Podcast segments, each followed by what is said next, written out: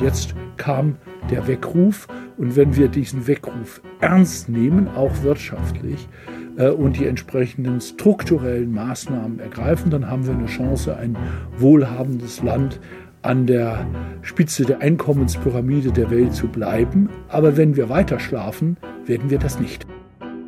Sagt Karl-Heinz Paquet. Cicero Politik, ein Podcast von Cicero, das Magazin für politische Kultur.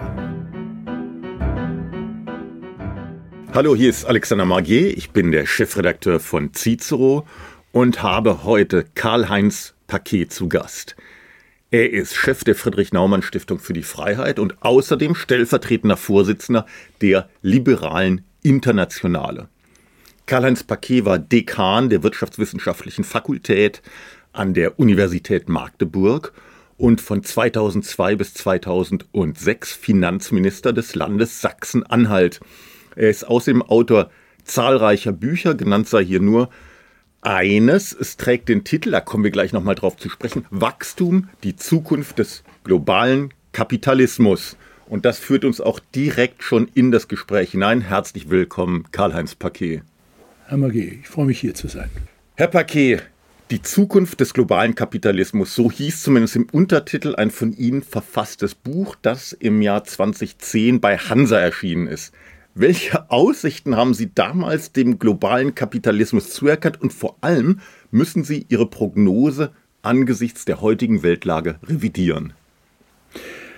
Ich habe dem Kapitalismus, der Marktwirtschaft, immer äh, eine äh, solide Zukunft äh, prognostiziert. Und mit Blick auf die Vergangenheit hat der Kapitalismus Großes geleistet. Wenn man die Entwicklung der Menschheit vom Pro-Kopf-Einkommen, vom Gesundheitszustand, von der Lebenserwartung, von der Kindersterblichkeit aussieht, dann hat der äh, Kapitalismus in den letzten 30, 40 Jahren die Menschheit nachdrücklich vorangebracht. Und zwar überall in der Welt. Und man kann sagen, dort am meisten, wo die Integration in die Weltwirtschaft am stärksten war. Also äh, der Kapitalismus ist der falsche Prügelknabe. Aber er hat trotzdem einen schlechten Ruf, trotz seiner von Ihnen erwähnten Hervorbringung. Es ist beim Kapitalismus so, dass äh, die Menschen sich nie klar machen, auch wenn es publiziert ist und eigentlich bekannt sein müsste, was er alles leistet und umgekehrt, was nicht kapitalistische Systeme an Leistung vermissen lassen oder gar zu äh, zerstören. Das ähm, passt äh, nicht in das Weltbild vieler Intellektueller. Und es ist nun mal so, dass die veröffentlichte Meinung, das, was man liest, was man hört, sehr stark geprägt wird von Intellektuellen. Und die stellen sich eine bessere Welt vor, übrigens oft, ohne genau klar zu machen, wie diese Welt funktionieren könnte. Und das sind diejenigen, die den Kapitalismus schlecht machen. Finde ich interessant, weil Sie sagen, das sind die Intellektuellen, die müssen doch eigentlich den Überblick haben, die müssten doch eigentlich auch zumindest teilweise erkennen können, dass der Kapitalismus letztlich uns mehr gebracht hat an Fortschritt als vergemeinschaftende Systeme. Müssten sie, aber tun sie nicht. Das liegt sicherlich darin, dass äh, Intellektuelle oft äh, von den täglichen Fragen des Lebens sich ein Stück entfernt haben. Sind ja meistens Menschen, denen es relativ äh, gut geht, ähm, die eine gesicherte Existenz haben, die nicht im harten Wettbewerb äh, Produkte verkaufen müssen, äh, was auch immer. Sie haben schon einiges erreicht im Leben und wenn man einiges erreicht hat im Leben, dann entfernt man sich von den Mühen der Ebene und erkennt vielleicht nicht mehr, was es an grundlegenden äh, Marktmechanismen braucht, um im Leben äh, voranzukommen. Bundeskanzler Olaf Scholz hat unmittelbar nach dem russischen Angriffskrieg gegen die Ukraine von einer Zeitenwende gesprochen, die insbesondere verteidigungspolitisch gefasst war. So habe ich das zumindest verstanden. Also, dass Deutschland für mehr eigene Wehrhaftigkeit sorgen müsse. Das war zu dem Zeitpunkt allerdings auch keine wirklich neue Erkenntnis mehr. Die eigentliche Zeitenwende ist doch vor allem geopolitischer und geoökonomischer Art, würde ich zumindest sagen. Das kristallisiert sich ja immer mehr heraus, dass sich neue Machtzentren bilden, etwa mit China oder jetzt auch verstärkt mit Indien. Aber auch Russland versucht natürlich die ökonomische und politische Dominanz der Vereinigten Staaten und überhaupt des sogenannten Westens zu brechen. Mal ganz allgemein gefragt, was vollzieht sich da eigentlich gerade vor unser aller Augen? Also ein Makroblick. Also ich würde den Makroblick äh, unterteilen in eine Zeitenwende, die geopolitisch ist, die sich vor allem auf Sicherheitsfragen, auf außenpolitische Fragen konzentriert. Die ist natürlich in ganz dramatischer Weise durch Russlands äh, Angriff auf die Ukraine definiert äh, worden. Die Welt hat sich hier tatsächlich grundlegend verändert. Teile da die Einschätzung äh, und auch das Wording von Kanzler Scholz. Die Zeitenwende hat aber auch eine zweite Dimension, die vielleicht weniger dramatisch erscheint, jedenfalls auf den ersten Blick. Das ist eine wirtschaftliche Zeitenwende. Ähm, wir wissen ja, dass zum Beispiel in der Energiepolitik Deutschland die Abhängigkeit von Russland ähm, dramatisch reduzieren musste. Da kommen wir gleich nochmal ausführlich auch, drauf zu sprechen. Ja, und das hat äh, tiefe Folgenwirkungen für die deutsche Wirtschaft. Es gibt aber auch noch andere grundlegende Veränderungen, äh, zum Beispiel die demografische Entwicklung auch ähm, das Auftauchen neuer wirtschaftlicher Kraftzentren äh, in den letzten Jahren und Jahrzehnten, die jetzt zur Reife kommen, die die Welt ganz grundlegend verändern und für ein Land wie Deutschland nicht einfacher machen.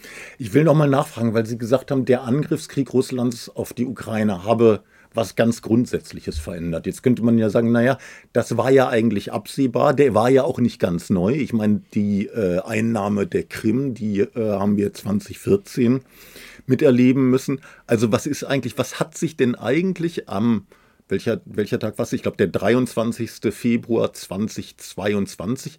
Warum war das denn so eine tiefe Zäsur aus Ihrer Sicht? Also zunächst gab es natürlich Vorboten. Es gab die Georgienkrise 2008, es gab Moldova, es äh, gab die Krim-Eroberung. Also völlig überraschend kam das nicht. Und äh, unsere mittel- und osteuropäischen Freunde haben uns ja gewarnt und haben den Deutschen immer wieder gesagt, macht euch keine Illusionen über Putin und sein Regime. Wir haben uns aber die Illusionen gemacht. Jedenfalls große Teile der Bevölkerung, ich persönlich nicht. Aber ähm, diese Illusionen sind dann endgültig zerplatzt im äh, Februar 2022. Ich glaube, es gibt in der Gesellschaft so eine Art Schwellenwert der Wahrnehmung. Also äh, diese kleineren Ereignisse vorher wurden irgendwo abgehakt äh, mit einer gewissen, äh, sagen wir mal, Gleichgültigkeit international, dass man sagt, das wird keine grundlegende Veränderung nach sich ziehen. Aber dieser Angriffskrieg, da war plötzlich für allen klar, auch jenen, die sich in, völlig in ihre Illusionen zurückgezogen haben, das verändert grundsätzlich die Welt. Also es ist so eine Art Schwellenwert, der in solchen historischen Augenblicken überschritten wird. Und das geschah im Februar letzten Jahres. Sie sagen, wir hätten uns da Illusionen hingegeben. Frage ich mich, warum? Aus Bequemlichkeit, weil wir es nicht sehen wollten, weil das alles so gut lief für Deutschland mit dem billigen russischen Gas. Also die Mitteleuropäer haben ja, das haben Sie selbst gerade gesagt, gewarnt. Warum war die deutsche Bundesregierung dann ja offenbar zu, zu denkfaul, um diese Szenarien einfach zu extrapolieren? Nun, es gibt zwei äh, Gründe. Erstens war die äh, Situation einfach sehr bequem und äh, man macht sich nicht gerne klar, dass man in einer bequemen Sondersituation leben könnte, sondern man hält das für den Normalzustand. Das ist vielleicht auch psychologisch oder politpsychologisch ganz normal. Es kommt aber noch ein zweites hinzu. Das ist das besondere Verhältnis Deutschland zu Russland. Man darf nie vergessen, dass Deutschland in seiner Geschichte, auch früher das imperiale Deutschland und das imperiale Russland, sehr enge Beziehungen miteinander hatten. Es ist auch eine äh, Geschichte, es gibt auch eine Geschichte der Ostkolonisation Deutschlands. Ähm, Deutschland hat nur im Ersten und Zweiten Weltkrieg, vor allem im Zweiten Weltkrieg, einen Krieg gegen Russland geführt. In den meisten anderen äh, Kriegen, die im 19. Jahrhundert oder im 18. Jahrhundert stattfanden, äh, waren, äh, gab es keine traditionelle Feindschaft zwischen beiden Ländern. Das ist ganz anders als zwischen Großbritannien und dem alten Russland. Das ist eine geradezu ganz lange anhaltende Erbfeindschaft. Und äh, das ist natürlich auch anders äh, zwischen Polen und äh, ähm, Russland oder der Sowjetunion, äh, weil es ebenfalls eine tiefsitzende äh, Gegnerschaft war. Die Frage ist jetzt natürlich, wie sind wir, wie ist die Bundesrepublik Deutschland auf diese Zeitenwende, von der Sie sagen, es sei eine ökonomische, eine geoökonomische Zeitenwende eben auch, wie sind wir darauf vorbereitet? Also Deutschland war und ist weiterhin eine Exportnation und deshalb waren wir ja auch ganz große wirtschaftliche Profiteure der Globalisierung, die ja jetzt ein Stück weit wieder rückabgewickelt wird. Hat Deutschland die besten Zeiten hinter sich? Wenn wir so weitermachen wie bisher, dann würde ich sagen, ja, dann haben wir die besten Zeiten hinter uns. Aber Deutschland ist auch ein Land, das kann man historisch beobachten, das ähm, oft spät reagiert auf Herausforderungen, aber dann doch reagiert. Ähm, vor wenigen Wochen äh, gab es einen Beitrag auf, äh, und ein Titelblatt des Londoner Economist, äh, in dem getitelt wurde, ist Germany äh, again the sick man of Europe. Ich lese seit 40 Jahren den Economist und ich erinnere mich natürlich genau, dass 1999 The Sick Man of Europe, dieses Bild, schon mal erschien. Und interessanterweise, wenige Jahre später, gab es die Schröderschen Reformen, die Agenda 2010, äh, durch Deutschland ging tatsächlich der Ruck, den damals Roman Herzog bereits zwei Jahre vorher, 1997, angemahnt hatte. Und es passierten Reformen und Deutschland hatte sogar für eine gewisse Zeit einen Reformvorsprung vor den anderen Ländern, hat deswegen übrigens auch in der Weltfinanzkrise äh, und äh, in der Euro-Schuldenkrise eher auf der starken Seite gestanden, war kein Krisenland. Aber das verführt offenbar zu einer gewissen Selbstzufriedenheit, die sich in Deutschland tatsächlich äh, breit machte. Und jetzt kam der Weckruf. Und wenn wir diesen Weckruf ernst nehmen, auch wirtschaftlich, äh, und die entsprechenden strukturellen Maßnahmen ergreifen, dann haben wir eine Chance, ein wohlhabendes Land an der Spitze der Einkommenspyramide der Welt zu bleiben. Aber wenn wir weiter schlafen, werden wir das nicht. Die Frage ist natürlich, ob wir mit der aktuellen Bundesregierung auch das politische Personal haben, das den Mut besitzt, solche Reformen anzugehen. Man kann ja viel sozusagen ex post und auch, und auch, auch immer noch angesichts seines Verhältnisses zu Putin viel gegen, gegen den früheren Bundeskanzler Gerhard Schröder sagen. Aber er war immerhin ein Typ, der auch seine eigene Kanzlerschaft riskiert hat und der einfach was riskiert hat, um diese Reform durchzusetzen. Ich sage nur, dieses Basta ist natürlich in Erinnerung geblieben. Wenn ich mir die aktuelle Bundesregierung anschaue, habe ich gewisse Zweifel, ob da diese, diese Kraft, diese mentale Kraft und auch der Wagemut vorhanden sind, um so eine Reform oder um mehrere wichtige Reformen durchzusetzen, die wir jetzt bräuchten. Zumal natürlich die Ampelregierung doch sehr unterschiedlich besetzt ist mit der FDP auf der einen Seite und mit den Grünen und der SPD auf der anderen Seite. Sie haben das Problem schon angesprochen. Es gibt in diesem Punkt sicherlich äh, zwei sehr unterschiedliche Positionen in der Bundesregierung. Eine reformfreudigere, wirtschaftlich reformfreudigere Position, die würde ich natürlich äh, für die FDP, meine äh, Partei, reklamieren. Das ist auch deutlich zu erkennen, vor allem in den letzten Monaten äh, tragen einige Reforminitiativen ganz eindeutig die Handschrift äh, der FDP, auch was die Finanzpolitik angeht, also äh, die, die Beibehaltung eines strikten Kurses der äh, finanzpolitischen Konsolidierung geht klar auf das äh, FDP-Konto.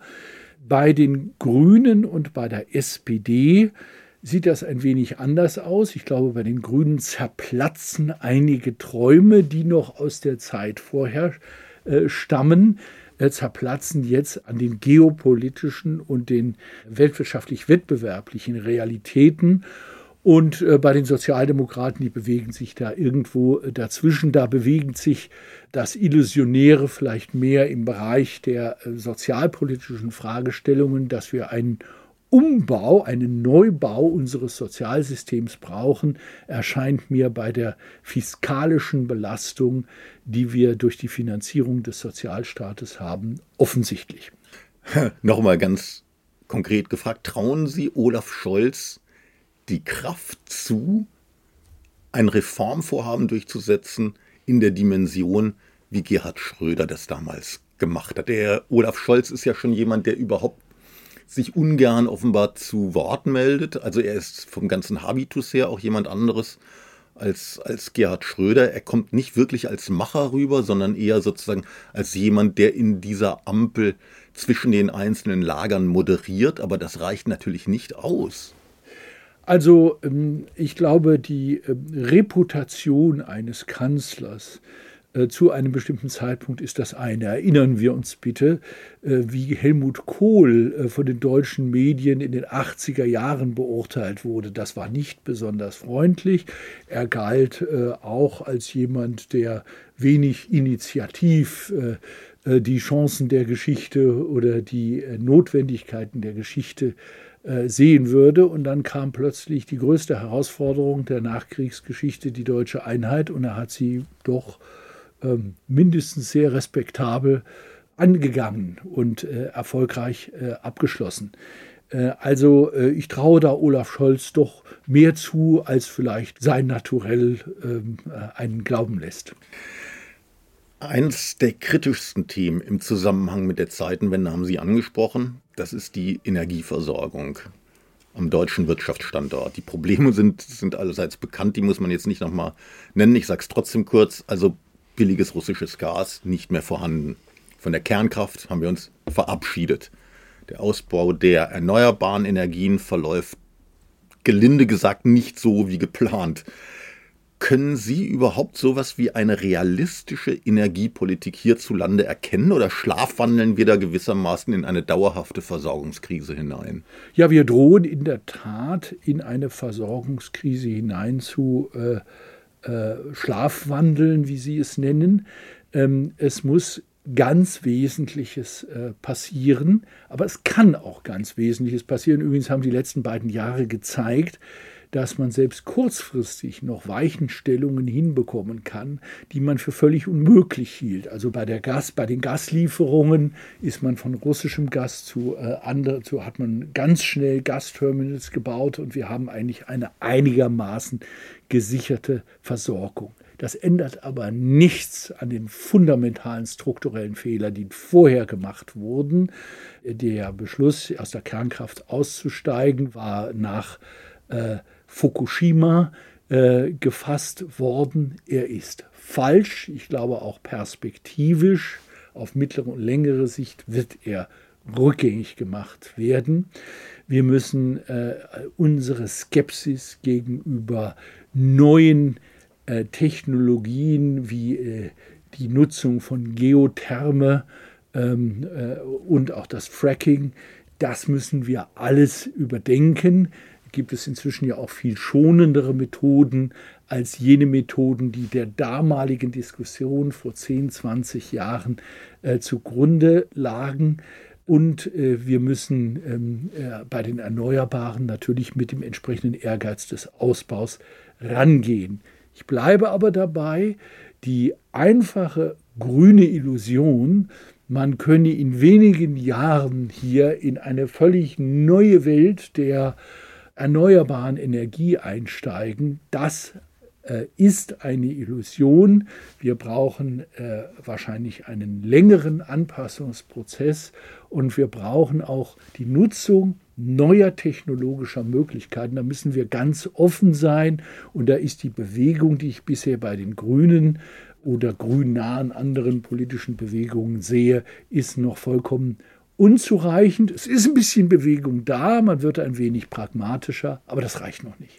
Sie haben eingangs gesagt, Probleme lassen sich auch kurzfristig beheben. Das stimmt, haben wir gesehen. Das russische Gas ist nicht mehr vorhanden gewesen. LNG-Terminals wurden binnen kürzester Zeit gebaut. Ich glaube, das hat, das hat auch viele Skeptiker überrascht, dass wir das in Deutschland hinkriegen. Und ich glaube, da äh, gebühren auch Robert Habeck und seinem Ministerium durchaus Meriten. Aber besser ist es natürlich, wenn man sozusagen langfristig denkt und wenn man versucht, Probleme äh, erst gar nicht entstehen zu lassen, gerade indem man langfristig denkt. Und alle Probleme, mit denen wir in Deutschland heute konfrontiert sind, sind ja solche, die nicht über Nacht gekommen sind, sondern die absehbar waren. Also zum Beispiel, dass die Energiewende nicht so funktioniert wie geplant. Das war schon vor dem Ukraine-Krieg klar. Das Thema Migration, das jetzt wieder ganz oben auf der politischen Agenda steht, das schwelt seit mindestens acht Jahren. Seit dem berühmten Satz von Angela Merkel, wir schaffen das. Äh, und ob wir das geschafft haben, äh, da muss man doch ein großes Fragezeichen dahinter machen. Der Fachkräftemangel, das ist auch seit Jahren ein Thema, ohne dass die Probleme auch nur ansatzweise gelöst wurden. Dasselbe gilt für die Renten oder für die Sozialsysteme, das haben Sie schon angesprochen. Warum sind wir? Das ist eine Frage, die ich mir immer stelle. Und ich habe leider keine Antwort darauf und hoffe, sie von Ihnen zu bekommen. Warum sind wir als moderne, aufgeklärte Gesellschaft eigentlich nicht in der Lage, vorausschauend zu handeln? Das gilt ja nicht nur für die Politik, denn Politik und Gesellschaft sind ja eben doch nicht völlig voneinander abgekoppelte Sphären. Ja, ich kann Ihnen die Frage sicherlich nicht ähm, zufriedenstellend beantworten, wenn ich wirklich erklären sollte, warum das so ist. Ich kann nur feststellen, es ist so. Sie haben ein Buch von mir erwähnt, 2010, Wachstum, äh, die Zukunft des globalen Kapitalismus. Zwei Jahre später habe ich noch ein Buch geschrieben, das hieß Vollbeschäftigt, das neue deutsche Jobwunder. Und in diesem Buch habe ich tatsächlich, äh, gelegentlich li liegt man äh, richtig als äh, Volkswirt, ähm, prognostiziert. Das ist ja auch ganz einfach. Den Arbeitskräftemangel. Äh, ich habe ähm, auf die Zahlen der Demografie geguckt und äh, festgestellt, was jeder natürlich sich äh, ähm, ganz leicht ausrechnen kann, dass die große gut ausgebildete Babyboomer-Generation zwischen 2020 und 2035 aus dem Arbeitsmarkt ausscheiden wird. Ich gehöre ja selber auch dazu. Und dass dann eine Lücke von etwa 5 Millionen Menschen entsteht. Also wenn man sie nicht mit Zuwanderung oder wie auch immer äh, füllt. Und natürlich noch schlimmer, eine Qualifikationslücke entsteht. Denn das sind gut ausgebildete Leute. Das ist das Ingenieursrückgrat der deutschen Wirtschaft. Ähm, das war ganz einfach vorherzusehen. Ich habe damals Vorträge gehalten, da haben mich viele Leute sehr erstaunt angeguckt, weil man noch Arbeitslosigkeit hatte in substanziellem Ausmaß und deswegen sagte, also was redet der da? Ähm, die Realität, die ich sehe, ist doch eine andere. Übrigens war das selbst in der Unternehmerschaft so, bei den Gewerkschaften äh, sowieso. Es gibt das Phänomen der ähm, äh, späten äh, Wahrnehmung, ich glaube, das ist tief in der menschlichen Psychologie äh, äh, verhaftet. Also nicht nur die Gesellschaft funktioniert so, sind wir doch mal ehrlich, auch wir Menschen, wir einzelnen Menschen funktionieren so, dass wir gewisse Dinge von uns wegschieben, obwohl wir irgendwie ahnen, dass da ein Problem auf uns zukommt und sagen, also wir kümmern uns jetzt mal um andere Fragen. Erstmal die Küche aufräumen und die großen Dinge, die mache ich morgen. Oder? Genau, also ganz, so ganz praktisch formuliert, aber auch, ähm, was mir auffällt bei der Betrachtung des letzten Jahrzehnts, war das Ausmaß des Moralisierens. Also die Deutschen haben ein besonderes Talent entwickelt, wir haben das sowieso. Jedes Problem äh, mit einer Kruste der Moral zu überziehen. Also ähm, es war ähm, bei der Flüchtlingsfrage zum Beispiel, wenn wir äh, die Migration ansprechen, ähm, ging es plötzlich darum, ob wir Deutschen wirklich äh, moralisch auf der richtigen Seite stehen und unsere Tore offen halten und Menschen in unser Land kommen. Dass dabei eine fundamentale Frage der Größenordnung, der Machbarkeit, der Integrationsfähigkeit, auch der kulturellen Unterschiede völlig unter den Tisch gekehrt wurde. Es interessierte zunächst niemanden. Jetzt haben wir das Ergebnis, wir müssen über diese Dinge reden. Ich will mir jetzt mal kurz selbst ein bisschen widersprechen, zumindest der Frage, die ich äh, gerade. Das erlaube ich Ihnen. ich bin ja Journalist, die, die, die widersprechen ja eigentlich immer nur denjenigen, ja. äh, denen sie gerade gegenüberstehen. Bei mir ist das anders. Ähm, das ist auch kein wirklicher Widerspruch, aber ich, ich wollte nur sagen, dass ich es interessant finde, dass auch weiter vorausschauende staatliche Planung ja ganz offenbar nicht vor krisenhaften Situationen schützt. Also viele, ähm, ich sag mal, Demokratieskeptiker, die bringen dann immer das Beispiel oder haben es zumindest bisher gebracht, das Beispiel China. Also in China gibt es ein Regime der kommunistischen Partei. Wie kommunistisch die ist, das sei jetzt mal dahingestellt. Aber es ist jedenfalls keine Demokratie und die Regierung ist dementsprechend nicht so von Wahlzyklen abhängig, wie wir das sind.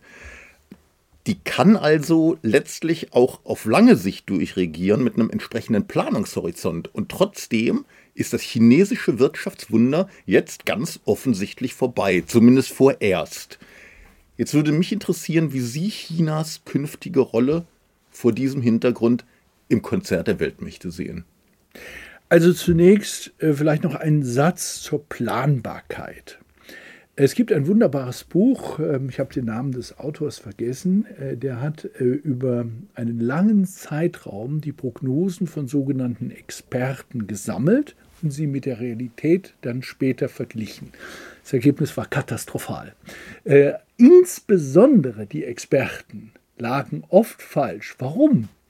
weil sie, sie in ihrem Bereich Experten sind, aber die gesamte Wirkung äh, der ähm, Entwicklungen in ihrem Bereich auf die Gesellschaft insgesamt nicht annähernd verlässlich abschätzen konnten. Das ist übrigens die Aufgabe, die die Politiker dann versuchen zu übernehmen. Gilt übrigens insbesondere auch für die Wirtschaftswissenschaften. Ja, das gilt, also mea culpa, also die Wirtschaftswissenschaften sind da überhaupt nicht äh, äh, auszunehmen. Wir gehen heute alle in Sack und Asche hier. Ja, wir haben das Pech, dass unsere Prognosen oft quantitativ sind, sodass also anschließend jemand sagen kann, das hat ja überhaupt nicht gestimmt, während bei anderen sich das in blumigen Formulierungen erschöpft, die man dann auch nicht so schnell äh, leicht widerlegen kann.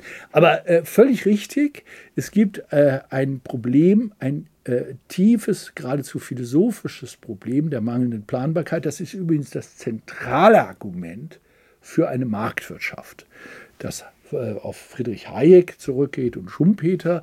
Ähm, äh, die Welt entwickelt sich evolutorisch und wir können das nicht voraussehen. Und deswegen bin ich überhaupt nicht überrascht, dass China heute in eine Krise kommt, auch wirtschaftlich. Ich meine, zunächst hat sich das Land stürmisch entwickelt. Die ersten Phasen der Entwicklung waren relativ einfach zu, äh, zu äh, handhaben und zu prognostizieren. Aber jetzt, wo das Land langsam hineinwächst in die erweiterte Spitze der Weltwirtschaft, wird die Luft dünner.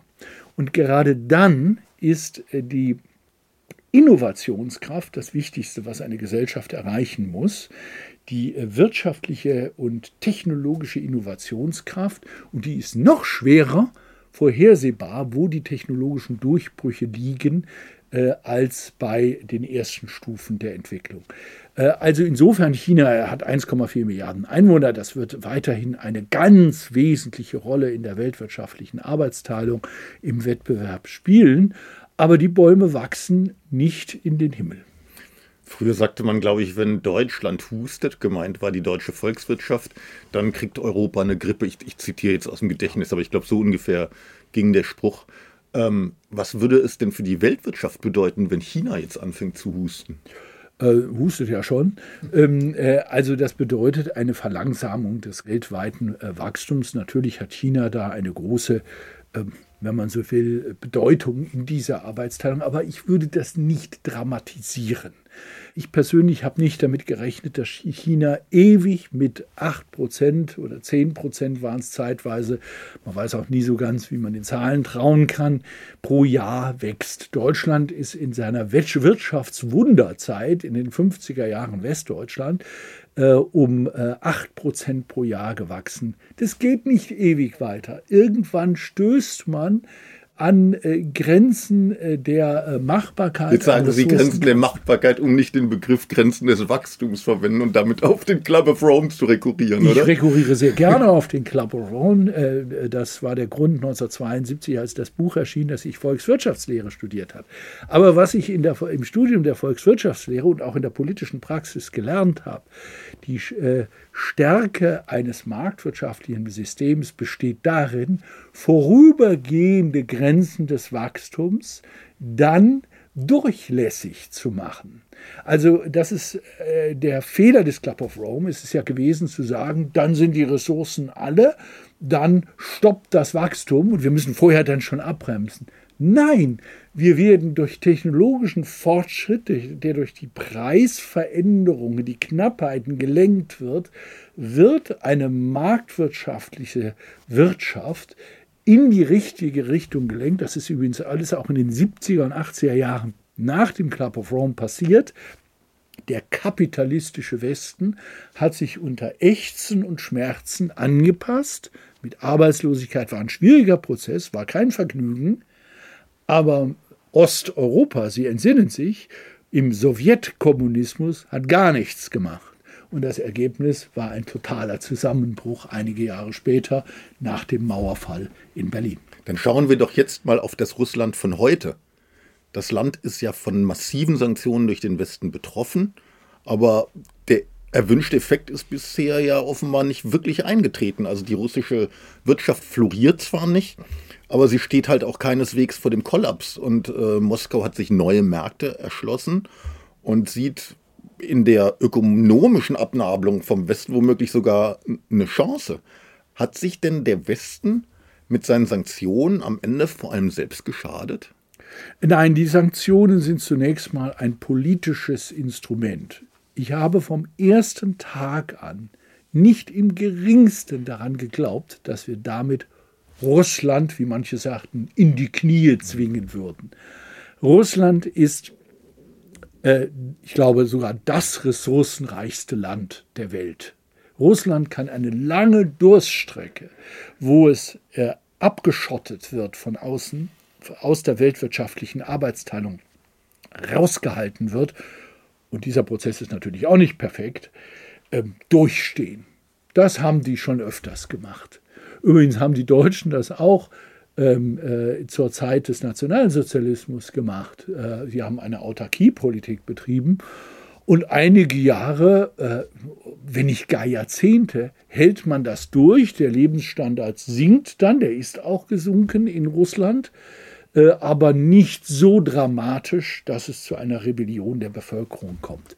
Also die Vorstellungen, dass man mit ein paar Sanktionen äh, hier Russland in die Knie zwingt, ist vollkommen illusorisch. War es zu Beginn der Sanktionen, ist es jetzt und wird es in mehreren Jahren auch noch sein. Trotzdem halte ich die Sanktionen für richtig und wichtig, weil sie ein klares Signal sind, dass ein völkerrechtswidriges Verhalten, wie es Russland durch seine Aggression gegenüber der Ukraine an den Tag gelegt hat, nicht akzeptiert wird.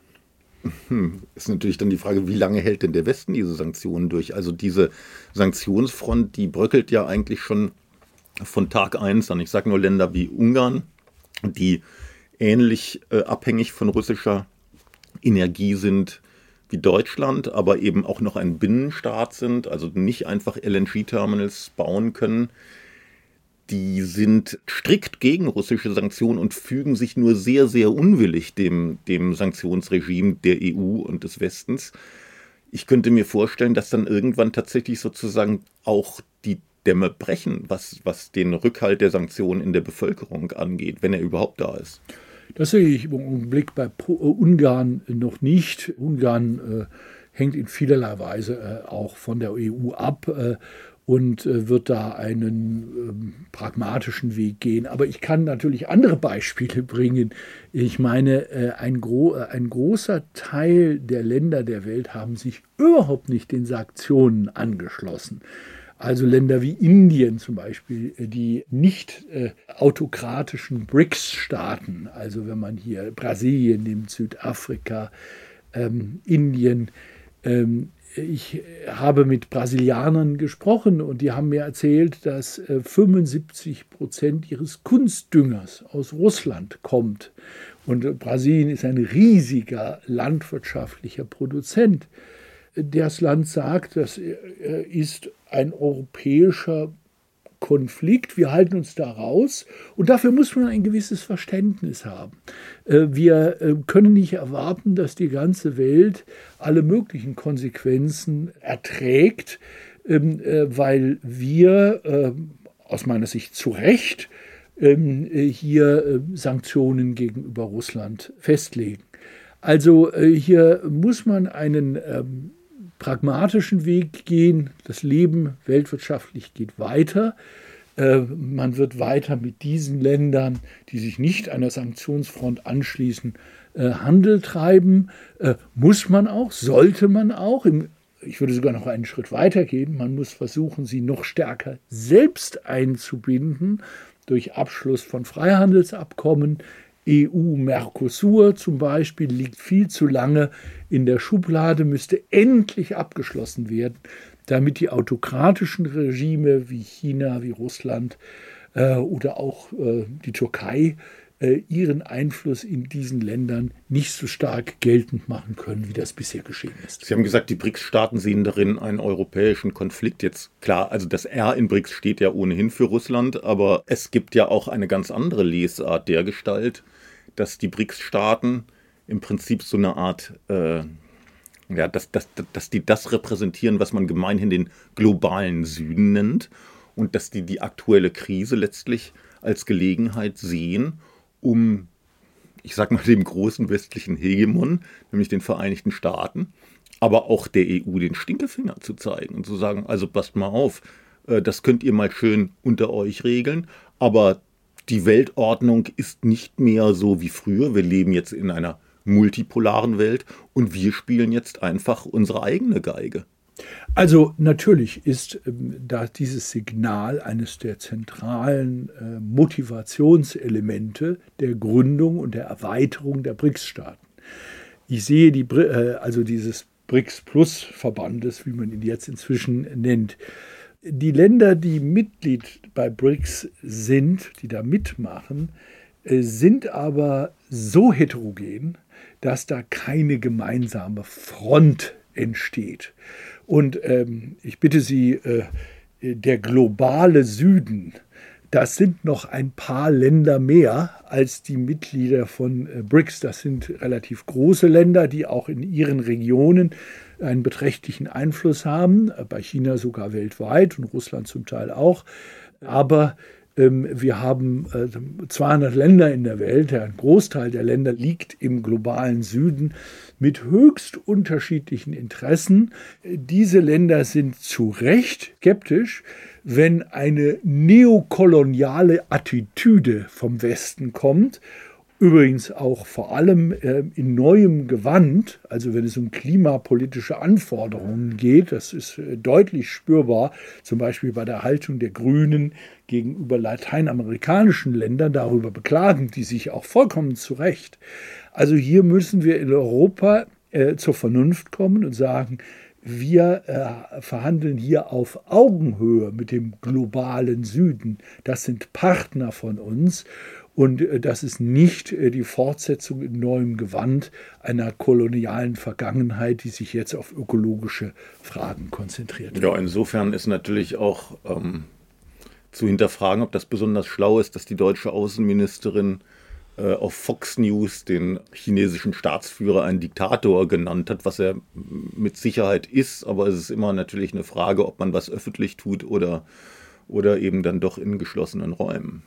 Es gibt Sprache und es gibt diplomatische Sprache.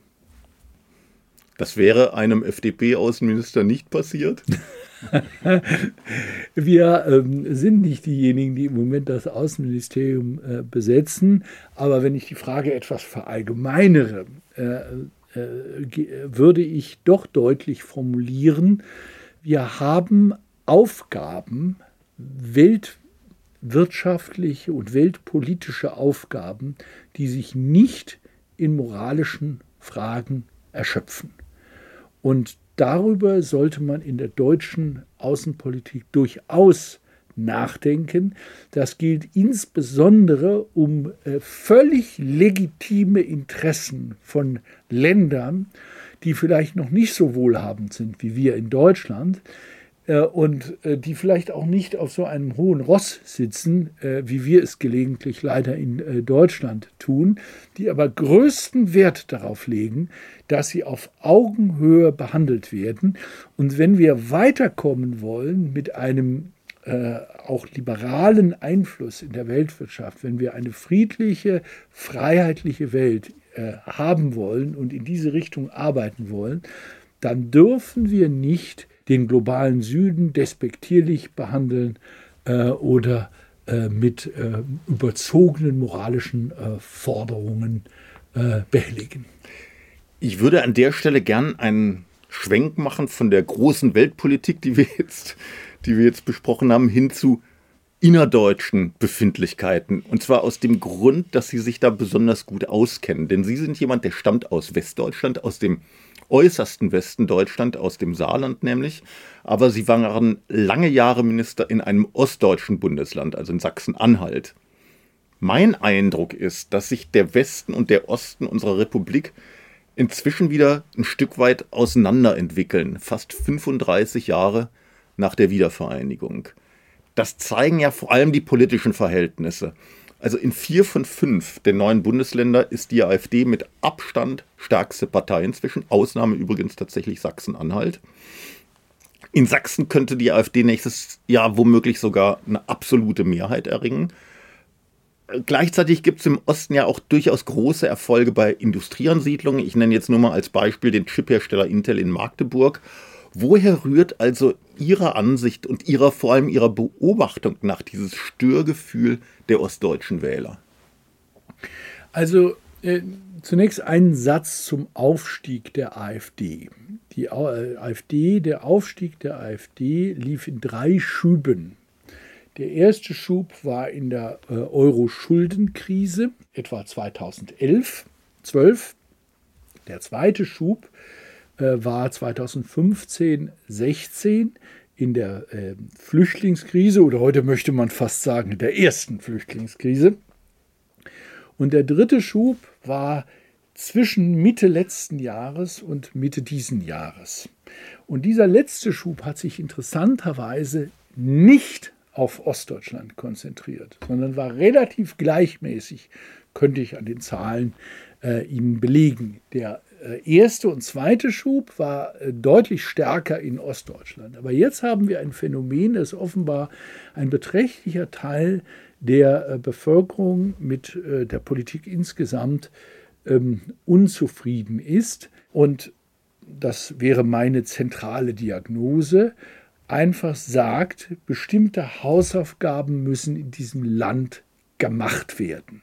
Das ist die Verantwortung der Politik, übrigens völlig unabhängig davon, wie die genauen Couleurs der äh, politischen Zusammensetzung aussehen. Und die Hausaufgaben, zwei riesige Hausaufgaben dabei sind erstens das wirtschaftliche Wachstum. Die Menschen wollen in einem florierenden Land mit Zukunftsaussichten leben. Sie wollen stolz auf ihr Land sein. Selbst wenn sie nicht direkt von Arbeitslosigkeit bedroht sind, sind ja die meisten nicht heute. Aber das wollen sie ähm, äh, als Ergebnis der Politik sehen. Zweitens die Migrationsproblematik, dass wir einfach nicht in der Lage sind, unsere Grenzen und die Grenzen der EU zu kontrollieren und das Migrations, das illegale Migrationsproblem wirklich in den Griff zu bekommen. Ein dritter Punkt ist ähm, eher ein bisschen mental.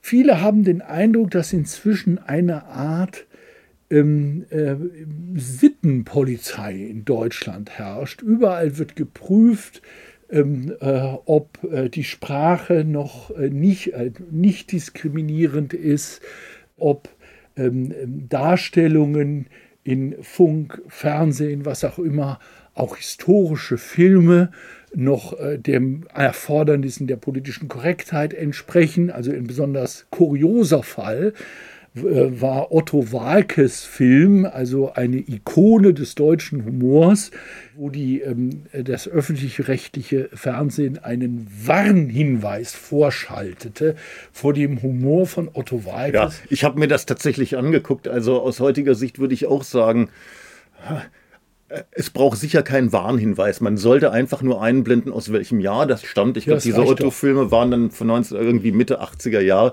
Die sind wirklich teilweise so Hanebüchen. Also da sieht man dann Otto irgendwie mit einem schwarzen Schauspieler, der ist, weiß ich nicht, als GI verkleidet.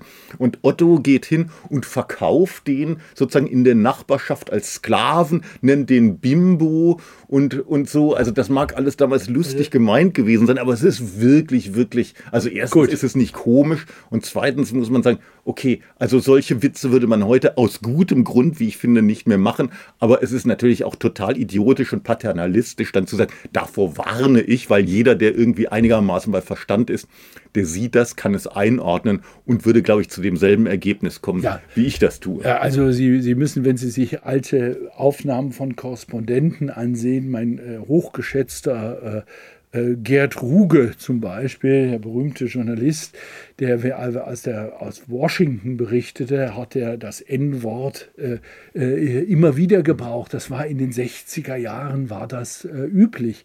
Und da ist die Frage, ähm, das spüren die Menschen, ob hier jemand tatsächlich paternalistisch eingreift äh, und einen belehrt im Nachhinein oder ob man das nicht äh, erwarten kann, dass mündige Menschen das von selbst unterscheiden.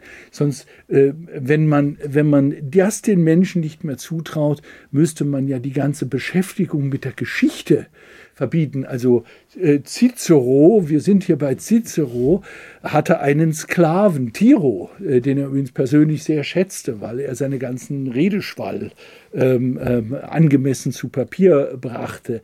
Ähm, äh, also ähm, ich finde, ähm, da gehört es zur Erziehung, zur Mündigkeit, dass man mit solchen Dingen äh, historisch angemessen umgeht. Äh, und das, diese Bevormundung, die führt zu einem unguten Gefühl in der Bevölkerung. Ich habe jetzt einen kleinen Bogen geschlagen, weil ich äh, sagen wollte, dass da mehrere Dinge zusammenkommen. Das fehlende Wachstum, die umgekehrte Migrationsfrage, ähm, die ähm, Bevormundung, der Paternalismus, äh, wo die Leute einfach sagen, nein, das wollen wir nicht. Und ähm, wir machen das auch deutlich, dass wir das nicht wollen.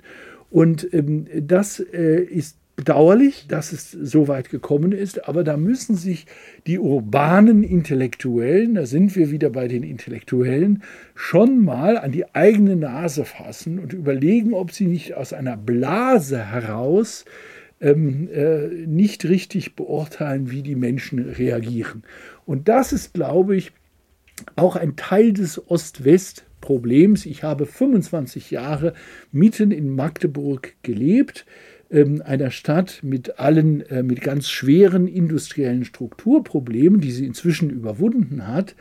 Und ähm, äh, es ist ganz klar, dass man äh, in einer Stadt wie Magdeburg oder noch mehr in der weniger städtischen, eher ländlichen Provinz Ostdeutschlands natürlich sehr sensibel ist, ähm, wie, man, wie man behandelt wird äh, im Austausch mit Leuten aus Düsseldorf, Frankfurt, München oder Hamburg. Und da hat sich auch wieder ein paternalistischer Geist eingeschlichen. Der muss raus. Äh, das, äh, äh, da müssen wir einen gemeinsamen, ein gemeinsames Bemühen muss erkennbar sein, hier auf Augenhöhe miteinander zu reden. Das gilt übrigens nicht nur für West- und Ostdeutschland. Ich bin ja auch viel international unterwegs. Das gilt auch für West- Europa und Mittel- und Osteuropa. Auch da gibt es ganz ähnlich gelagerte Missverständnisse, die auch sich in einer etwas anderen politischen Landschaft niederschlagen. Das finde ich interessant, was Sie sagen, weil das würde ja auch bedeuten, dass letztlich, dass letztlich der Aufstieg der AfD, dass dem letztlich auch so ein bisschen ein liberales Element innewohnt. Denn dieser Paternalismus ist ja das Gegenteil von, von Liberalität. Also ich habe auch die Erfahrung gemacht, viele Leute in, der, in, in, in, in Ostdeutschland, die sagen, nee, also so wie das läuft, äh, also so, ja, diese, diese ich sage jetzt mal Bevormundung, aber diese Sprachregelung, das erinnert uns doch zu sehr an die frühere DDR. Das wollen wir nicht mehr haben. Und jetzt, äh, aus welchem Grund auch immer, wähle ich halt aus Protest die AfD. Da ist ja durchaus ein liberales Moment vorhanden, oder würden Sie das negieren? Ja, da ist so eine gewisse, man könnte es ganz salopp, Bockigkeit nennen. Also, dass man sagt, das lasse ich mir nicht bieten. Und wenn Sie das liberal nennen wollen, äh, dann, äh, dann ist das äh, liberal. Ich habe da gar nichts dagegen. Aber ähm, hinter diesem, diesem Problem, diesem mentalen West-Ost-Problem, steht ja auch ein klein wenig die Insinuation, die man oft raushört, wenn Westdeutsche den Osten analysieren, dass die Demokratie im Osten nicht richtig funktioniert. Und ähm, dann wird es natürlich sehr problematisch. Also wir haben in Ostdeutschland, haben wir bis in die Kommunalparlamente, überall funktioniert die Demokratie genauso perfekt und un unperfekt, wie sie in Baden, in Bayern oder in Nordrhein-Westfalen funktioniert. Man wählt nur was, äh, zum Teil was anderes. Ich sage das als Mitglied einer Partei, die es in Ostdeutschland sehr schwer hat. Also die von diesem äh, Unterschied keineswegs profitiert. Wir leiden auch darunter. Aber da müssen wir uns selber an die Nase fassen und die, die Frage stellen, ob nicht unser Ton äh, ein anderer werden muss und auch unsere Überzeugung, dass wir einfach, äh, was Demokratie betrifft, jetzt nicht sagen, das sind schlechte Demokraten, die wählen die falsche Partei. Äh, so einfach ist es nicht. Es, ist, es sind demokratische Entscheidungen, es ist eine Unzufriedenheit mit was auch immer, manchmal auch sachlich nicht begründet. Politik ist ähm, alles andere als sachlich und politische Inhalte sind nicht immer äh, bis ins Letzte durchdacht. Und es hat übrigens oft nichts mit Wirtschaft zu tun. Das ist das Interessante. Die Hochburgen der AfD finden sich in äh, Ostdeutschland, in Sachsen. Und Sachsen ist wirtschaftlich keineswegs die schwächste Region. Eher eine der stärkeren Regionen des Ostens. Aber eigentlich müssten das doch tolle Zeiten sein für Liberale, also die FDP als Rechtsstaatspartei, die FDP als eine Partei, die einfach sozusagen von ihrer ganzen DNA her gegen staatliche Bevormundung ist. Eine Partei, die, würde ich sagen, auch für die Freiheit der Ausdrucksweise steht.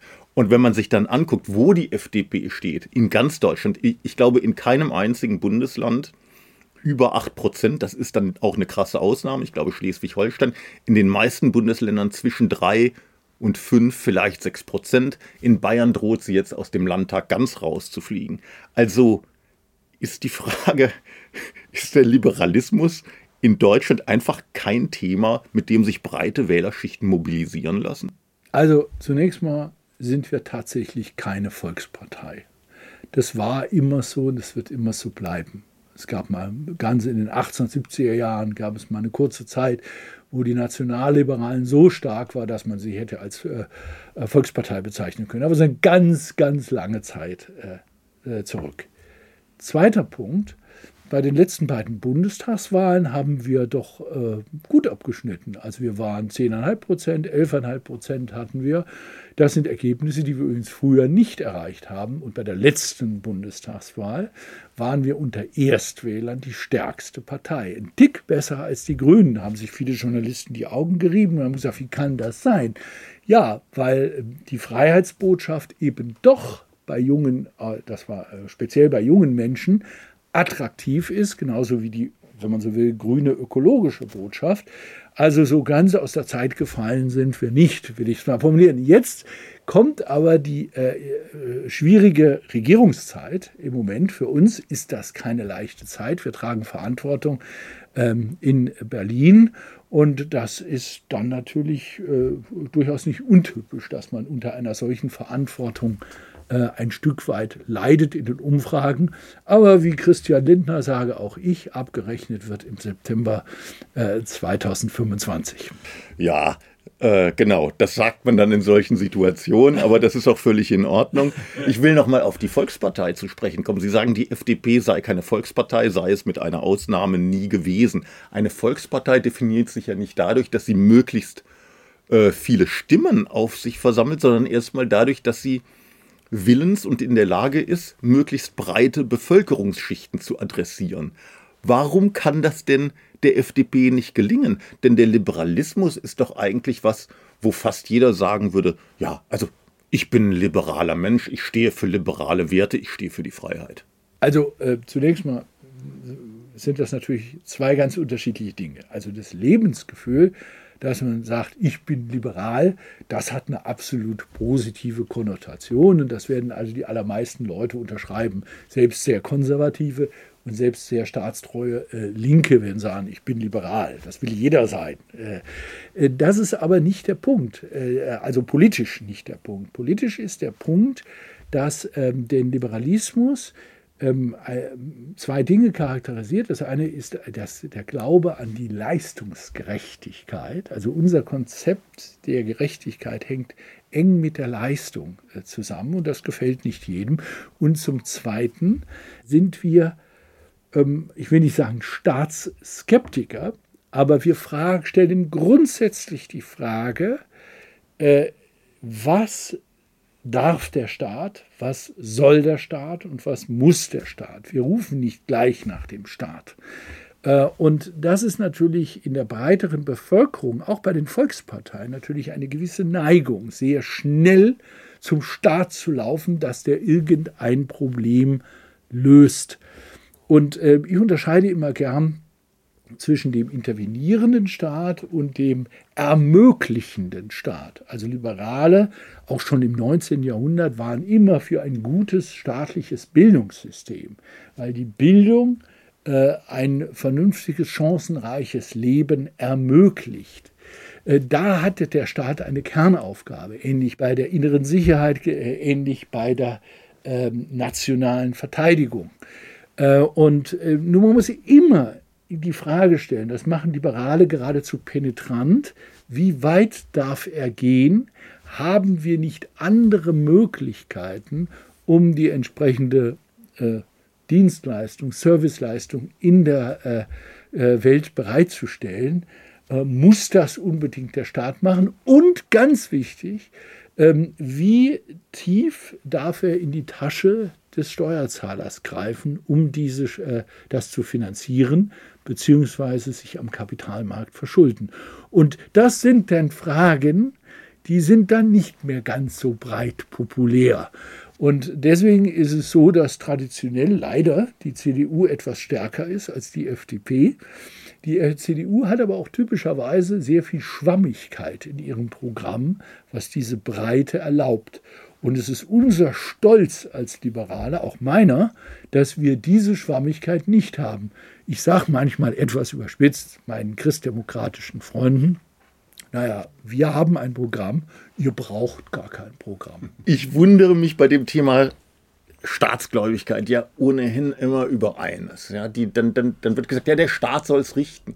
Und in Wahrheit ist der Staat ja nicht irgendwie eine, ein, ein, ein, ein, ein, ein Geist, der über allem schwebt oder eine Art Gott, sondern der Staat ist ja letztlich nichts anderes als Menschen. Ja.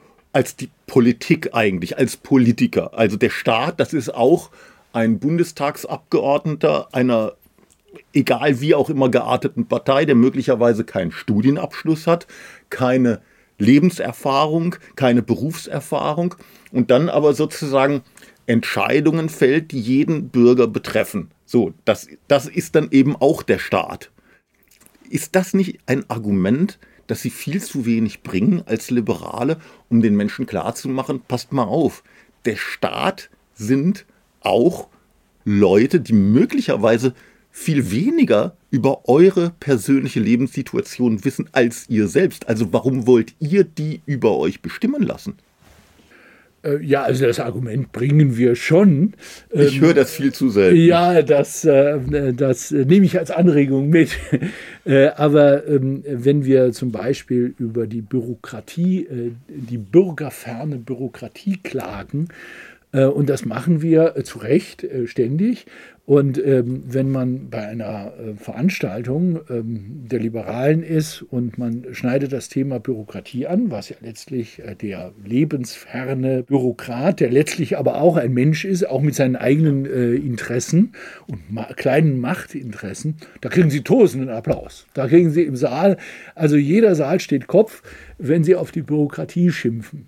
Das hindert die Leute aber nicht daran, äh, sich umzudrehen und am nächsten Tag ähm, äh, wieder von diesem Staat zu verlangen, dass er ähm, äh, sich insgesamt zurückhält, aber bei ihrer Angelegenheit äh, doch besonders fürsorglich ist. Ich glaube, das liegt so ein klein wenig in der ähm, ich will nicht sagen Verlogenheit äh, der Menschheit, aber doch so in einer Doppelzüngigkeit, die man wahrscheinlich auch mit einem Schuss Humor betrachten muss. Sie sind ja auch Vizevorsitzender der Liberalen Internationale. Wie sehen Sie denn die Zukunft des Liberalismus weltweit? Nach den großen Freiheitsbewegungen Ende der 80er, Anfang der 90er Jahre erleben wir doch schon seit längerer Zeit einen illiberalen Backlash. Also insbesondere in Ost- und Mitteleuropa gibt es schon seit vielen Jahren autoritäre Tendenzen, aber, aber eben nicht nur dort. Also kämpfen Sie als jemand, der den liberalen Gedanken auch weltweit fördern will. Und das ist ja das Ziel der liberalen Internationale. Kämpfen Sie da auf verlorenem Posten? Nein. Äh, also wir ähm, müssen gelegentlich Rückschläge hinnehmen. Und äh, ich äh, stimme Ihnen vollkommen zu, dass die Zeiten im Moment etwas rau sind. Also der, äh, autokratische Regime haben eine gewisse Konjunktur. Wir können das im, äh, in der Statistik ähm, geradezu ähm, in beängstigender Weise sehen, dass das zugenommen hat. Auf der anderen Seite äh, gibt es auch sehr ermutigende äh, Gegenbeispiele. Ich könnte jetzt einige einzelne Länder nennen, in Lateinamerika, äh, in Afrika, also auch gerade in Regionen, äh, wo, wo es äh, wo, wo alle Probleme dieser Welt zu Hause sind. Ähm, äh, und ähm, da gibt es auch ermutigende äh, Entwicklungen, auch im Generationenwechsel. Es gibt eine doch stark äh, freiheitlich äh, geprägte Jugend in vielen Ländern. Durch die Urbanisierung äh, laufen manche gesellschaftliche Trends auch in unsere Richtung. Aber äh, es ist ganz klar, es ist ein Kampf gegen Windmühlen. Und wenn wir nicht irgendwie äh, idealistisch von unserer Sache überzeugt wären in äh, der liberalen Internationale und in den fast 100 Parteien, die da Mitglied äh, sind, äh, dann würden wir da nicht mit äh, Enthusiasmus und Leidenschaft weitermachen. Aber ich muss gestehen, dass ähm, es einfach so ermutigend ist, äh, mit vor allem jungen Menschen zusammenzukommen, in zum Beispiel Lateinamerika oder in Afrika, die trotz der Schwierigkeiten, zum Teil ja Schwierigkeiten, die einen zur Verzweiflung bringen könnten, äh, immer noch unverändert an Freiheit, an Rechtsstaat, an Demokratie, auch an Marktwirtschaft glauben und bereit sind, sich dafür einzusetzen in manchen Regionen der Welt, äh, riskieren sie damit das Leben. Das finde ich großartig und äh, das motiviert mich weiterzumachen. Herr Baquet, ich danke Ihnen für das Gespräch. Schön, dass Sie da waren. Ja, ich danke Ihnen. Und Ihnen, liebe Leserinnen und Leser, Quatsch, Leserinnen und Leser, Hörerinnen und Hörer, aber lesen dürfen Sie Cicero natürlich auch, danke ich für Ihr Interesse. Cicero Podcast finden Sie wie immer auf allen bekannten Podcast-Plattformen und natürlich auf cicero.de. Cicero Politik Podcast von Cicero, das Magazin für politische Kultur.